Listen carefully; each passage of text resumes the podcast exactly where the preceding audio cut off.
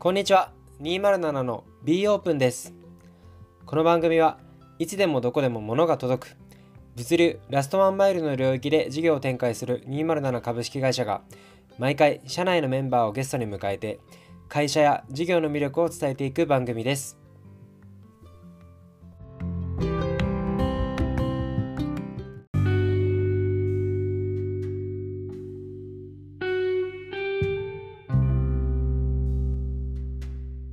はい、じゃあ今日は、えー、207CTO の太美さんに来ていただきました。よろしくお願いいたします。お願いします。僕はいつも、あの、トミーさんと呼ばせていただいているので、今日もトミーさんって 呼ばせてもらいますね。はい、よろしくお願いします。はい、お願いします。早速なんですけども、えっ、ー、と、トミーさんにまず自己紹介からしていただいてもよろしいですか？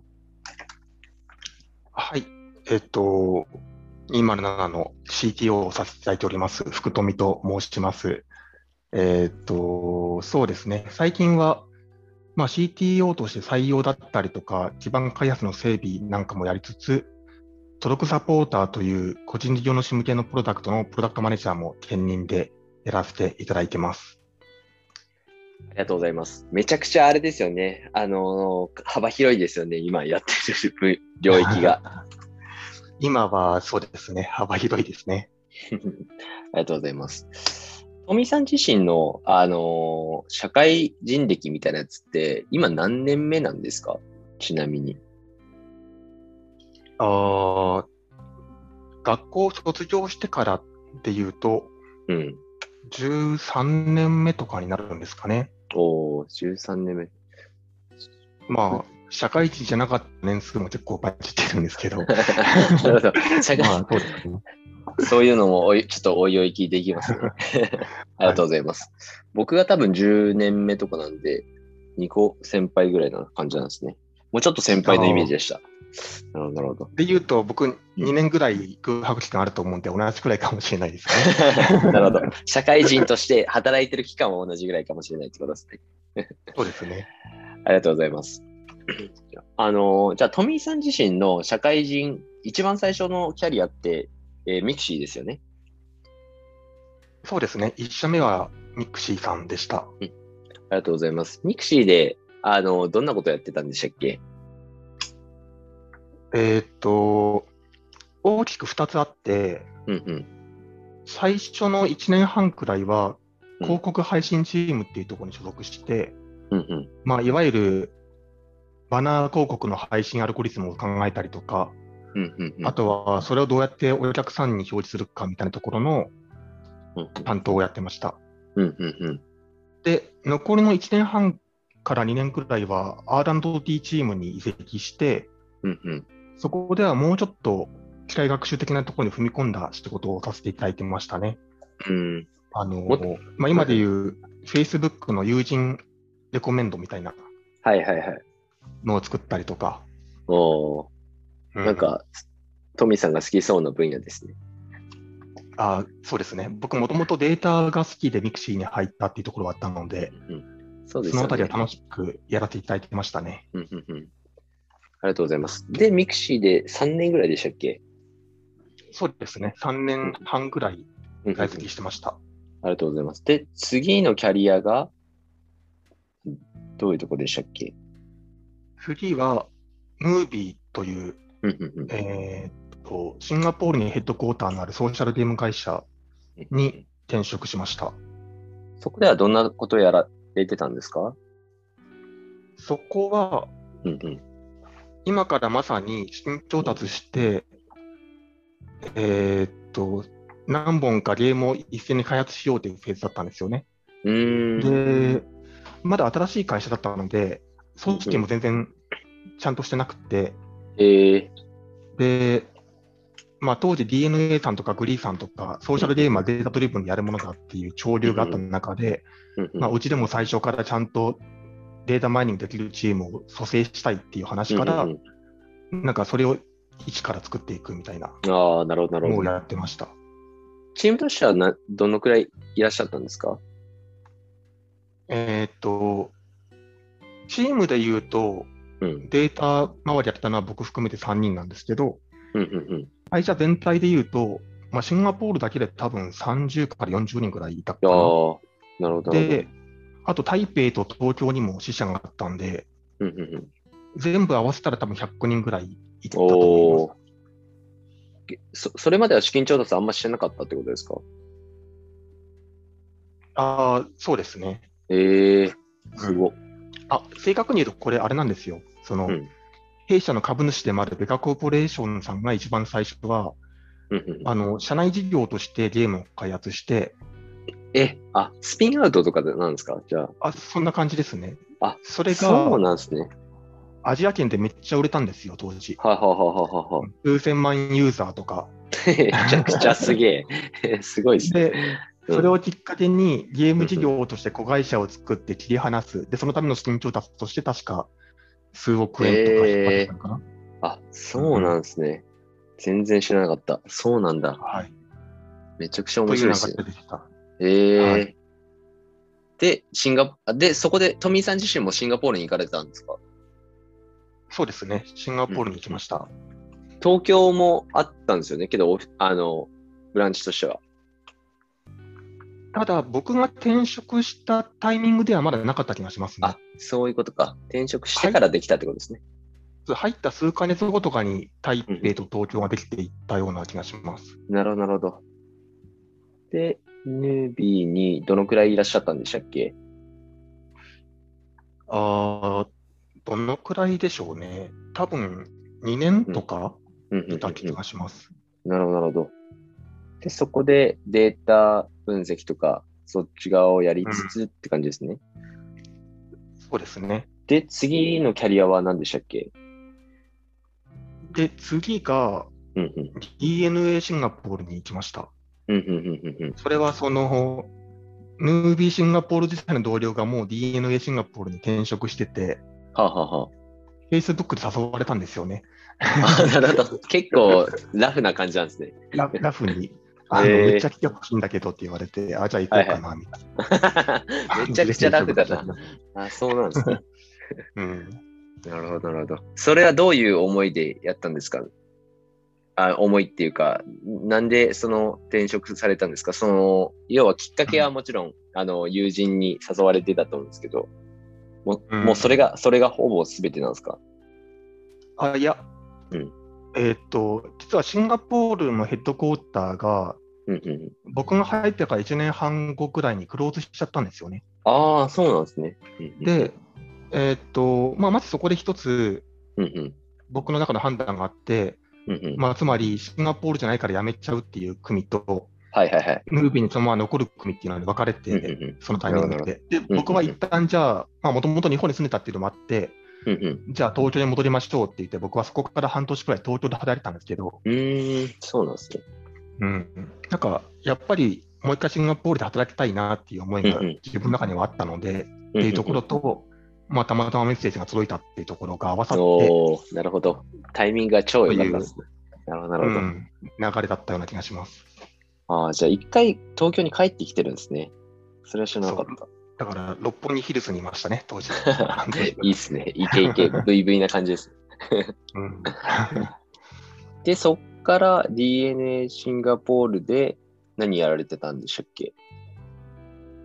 えー、っと、そこも実はいくつかあるんですけど、えー、っと、実は DNA に行くって決まった後、すぐにシンガポールに行けたわけではなくて、あの当時、サイ・ゲームズさんが持っていた某ゲームタイトルを DNA が買収して、その運営を DNA シンガポールにやらせるっていうプロジェクトが走ってたんですよね。で、買収した後に、じゃあまずサイ・ゲームズさんがやってるゲームの運用をコピーして DNA シンガポールに持ち帰る必要があるっていうことで、まず僕は最初の半年くらいは渋谷のサイ・ゲームズさんの会社に常駐して、えー、そうなんだ。そのゲームの開発どうやってるかとか、分析基盤どうやって作ってるかみたいなのを全部こう、あの、僕の中に取り入れて、はいはいはい。で、で、それをそのままシンガポールで適用にするっていうのをやってます。すげえ。え ー、だから、やばいですね。だ半年サイゲームさんのオフィスにいた後に、うん、半年後に初めて DNA シンガポールさんにお邪魔して、あの、電話をきましたみたいな感じで、はいはいはい。なるほど。そう。それ、いや、これ深掘りするとめちゃくちゃ長くなりそうなんですけど、そのサイゲームさんのあのオフィスで半年ぐらい、こう、自分のトミーさんの中にインストールしてたわけじゃないですか。その運用方法とか。はい、え、それって結構できるもんなんですか、うん、めちゃくちゃ膨大すぎてでき、いや、一人でできるのかなと思ったんですけど。あ正確に言うと僕一人ではなくて、職域ごとに多分3人くらいでやったのかな？ああ、まあけどそれでも結構すはい。で、あくまで僕はその、うん、そのゲームタイトルの現状とか、あとはデータ基盤が主に僕の責務だったんで、データ基盤の作り方、データベースにのこう構造とか、あとは、えーと、データをどうやって分析して次のイベント設計に生かしていくのかみたいなところの開発フローとかを、まあ、担当したって感じですね。なるほど。だからまあ、なんとかなりました。半年あれば。いやいいですね。面白そう。で、そこでシンガポールに行かれて、どのくらいやってたんですか？そのサイゲームスの。からえー、っと、シンガポール行ってから、多分1年くらいだったような気がしますね。うんで、その DNA シンガポールの中で移動とかしたんですか？あ正確に言うと、うん、えっ、と、さっき言った2つあるっていうのは、日本にいた時とシンガポールにいた時っていう話ああ、そういうことか。行った後はそんなにやることは変わらなかったですね。なるほど、なるほど。で、そこで 1,、1年ぐらい。あ、そうですね。あの、当時、日本語と英語両方分かるアナリストが僕しかいなかったので、あのその某タイトルに限らず、うん、シンガポールでやってるタイトルの分析にどうやって日本のデータチームがやってる知見を生かすかみたいなところのブリッジの役割はやってましたね。なるほど。それを1年ぐらいやってたってことですね。やってましたね。そこから、うん、あ、ごめんなさい。で、そこから、何でしたっけ？次は。次は無職になりました。え、それなんで無職になったんですか？ちなみに。いや、これ僕、当時のマネージャーさんに結構怒られてたんですけど、はいはい、あの31歳になる年だったと思うんですよ、確か。はいはいはい。はいはいはい。で、なんかふと、うん、あそういえばワーホリのビザ取れるのって31歳の誕生日までだなってことに気がついて、はいはいはい。いや、ちょっと僕、一回死ぬまでにワーホリやってみたいんですよね、っていう話をして、はいはいはい。で、あの、もうちょっとで僕誕生日でビザ取れなくなっちゃうんですよって言ってやめたんですよ。はいはい、それ、怒られたんですか、それで。怒られました。もうちょっとこう引き継ぎとか考えるって言われて、いや、おっしゃる通りですね。まあ、確かに。まあ、引き継いだんですけど、ちゃんと。はいはいはい。なるほど、なるほど。そう。うんまあ、あと、やっぱ社会人になってからずっと働きっぱなしで、だったんで、もうちょっとこう仕事っていう文脈じゃない観点から人生を見つめ直したいなっていうところがあって。いいですね。けど、ワーホリってけど、あ、ごめんなさい。うん、はい。はい。ワーホリって、ワークしながらやるんですよね。いや、別にでもワークしなくてもできるんですよね、ワーホリって。そうなんだ。そうなんだ。じゃあ無職だったんですね、うん、本当に。無職でしたね。あ、まあ、リモートワークはしてましたけど。あそうなんですね、うん。何やってたんですか、その無職の期間って。ああ、いや、だから本当、気の向くままでしたね。えー、あの、ちなみにワーホリって言っと言っといて、結局、うん、ワーホリピザ使わなかったんですけど、ななぜかって一つの国に滞在する期間が短すぎて、あははは。観光ビザで十分だったんですよね。ああ、なるほど、なるほど。うん、で、だからいろんな国を渡り歩いてて、まあ、アジア、オセアニア中心ですね。やっぱり。香港とかベトナムとか、インドネシアとかオーストラリア、オーストラリアもまあメルボルンですね。ああ、超いいですね。とか、まあ、タイはチェンマイとか長く行ったりしました。はいはいはい、フィリピンもいましたし。そのいるいる期間とか何何してるんですか？いる期間はもう何でもやってました、本当に。何でも。まあ、ただ、友達をたくさん作るっていうミッションが一応あったので。ああ、なるほど、なるほど。そうです、そうです。なんか、だからその場でコミュニティサイトみたいなところにどんどんこう入り込んでいって、はいはいはい、なんかイベント参加したりとか。だからそれこそオーストラリアでは僕、教会に通ったりしましたしね。えー、毎週日曜日。友達を作るためですか？あ、そうです、そうです。へえー、面白。いや、いいっすね。僕もバックパッカーずっとやってたんで、超、なんか、その雰囲気が、多分、同じようなことやってましたね。いやー、いいな。みんなめっちゃ優しいんですよね。だから、はいはいはい、はい、だから僕当時はもう軽減なキリスト教徒だったんで、あの、あの、いや、そろそろ違う国に行くんだよねって言ったらみんな教えてくれるんですよね。あ、あの国だったらあの教会がおすすめだよとか。へえー。いや、知り合いがいるから Facebook でつなげようかとか。へえー。え、そ、その時キリスト教だったんですか？そもそも。あ、まあ、キリスト教、まあそうですね、正式にって言わけじゃないですけど、まあそういう感じの生活習慣ではありましたね。へえ、そうなんだ。うん。え、けど、なるほど。そっから、無職の期間な、どのくらいだったんですか？ちなみに。多分1年か1年半くらいだったと思うんですけど。おなるほど。で、そっから 何し、え、無職からどうなったんでしょうか、はい、あ無職から一旦日本に戻ろうかなと思って、うん、まあ、1年半ぐらいずっと日本にいなくて、ずっとフォローしてたんですよ。で、一旦日本そういえばどんな感じだっけ？って、に戻ったんですよね。はいはいはい。で、そしたら、うん、あのまあ、それこそ、さっきも話に出ました、ベガコーポレーションの内城社長からフェイスブックってお誘い受けて、はははで、飲みに行ったんですよね、東京の。もともと知り合いだったんですよね。はい、あの、ヌービーの親会社がビガコーポレーションだったんで。なるほど、うん。うん。で、まあそこで、あの、今まさにビガコーポレーションで東京ブランチ立ち上げようとしてて、新規事業やろうと思ってるんだけど、うん、やらないって言われて、あなんか確かにそろそろ仕事もう一回やってみてもいいかなと思ってたので、1年間ずっと無職して、もう飽きてたんで、そう、あじゃあぜひお願いしますっていうのが、はいはいはい、まあ、僕仕事に復帰したタイミングでしたね。おじゃあもうそれもタイミングが超良かったんですね。うん、タイミングが超良かったですね。なるほど、なるほど。うんうん、僕のキャリアは基本的に行き当たりばったりでできてて そんな感じですね。なるほど。で、で、そ、うん、でベ、ベガさんの新規事業はどのくらいやったんですかっけそれも、なんだかんだ1年半ぐらいやってたと思います。で、そのベガさんの新規事業をやった後って次何でしたっけ？次はまた、無職というか、無職半分フリーランスみたいな感じになってましたね。ほうほうほうなるほど、なるほど。じゃあまあ、一応フリーランスって感じですね。そうですね。で、フリーランスの、はい、一応フリーランスの期間はどのくらいですか？ああ、どのくらいだったかな。あの1年半ぐらいあったかもしれないですね。1年か1年半か。で、その後が？その後が、うん、あの、また急に思い立って、あの、そういえば海外も経験して、東京も経験したけど、まだ地元で働くってやったことないなと思って。ああ、なるほど。で、石川に戻ったんですよね。はいはいはい、はい、実家が金沢の近くなんで。うんうんうんうん。で、金沢で IT って一番面白そうなとこどっかなって探したら DMM さんだなと思って。DMM ゲームズさんに入った。なるほど、なるほど。うん、という経緯がありましたね。なるほど、なるほど。で、DMM ゲームズさんがどのくらいやられてるんでしたっけ？うわ、すぐ辞めましたね。あ、そうなんですね。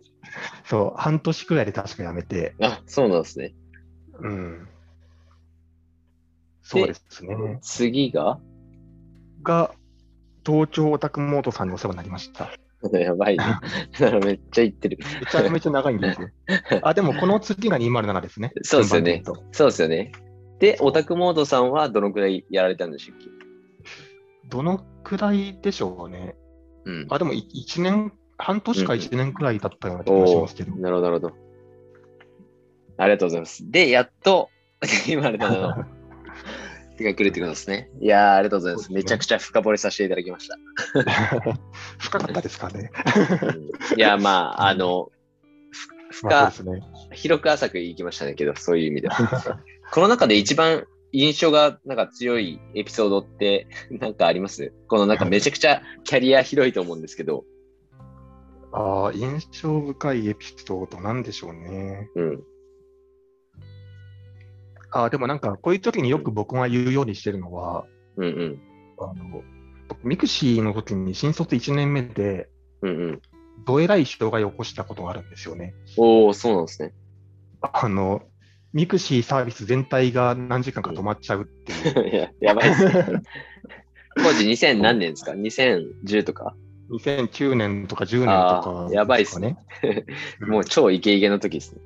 そうもうそこでめちゃめちゃへこんだ記憶が今でも残っていて、えー、でもだから営業さんとかもナショクラとかに取り出しに行ってるんですよね。僕が取り出せ、広告が止まっちゃってるから、はいはいはい、なんか、まあ当然その PR 企画とかもその時間止まっちゃってるんで、はいはいはいはい。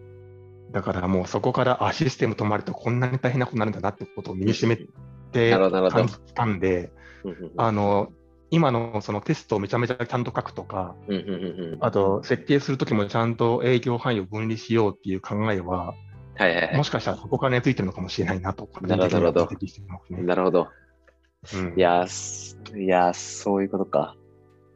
なんか、うん、あ、そんなテスト書いてるんですねとかいうコメントよく聞きますもんね。新しいエンジニアの方とミーティングしてるの僕たまに見ますけど。ああ、そうですね。うんうん。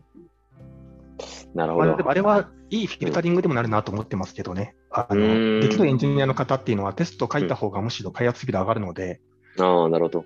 そうなんかそこに対するレスポンスっていうのは結構、採用の上では大事にしてるかもしれないですね。なるほど、なるほど。そういうことか。じゃあ、なんかその失敗というか、失敗が超生きてるんですね。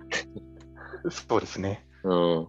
っていうことが言いやすいから、このエピソードを選んだっていう感はありますけど。なるほど、なるほど。いや、ありがとうございます。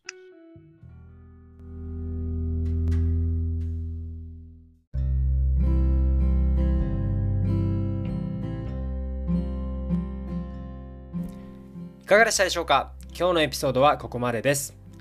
気に入った方は Spotify の方はフォロー、Apple Podcast の方はサブスクリプションに登録をお願いします。また、207社では現在全方位で採用中です。少しでも気になった方は、デスクリプション内の弊社の Notion の採用ページから応募お待ちしております。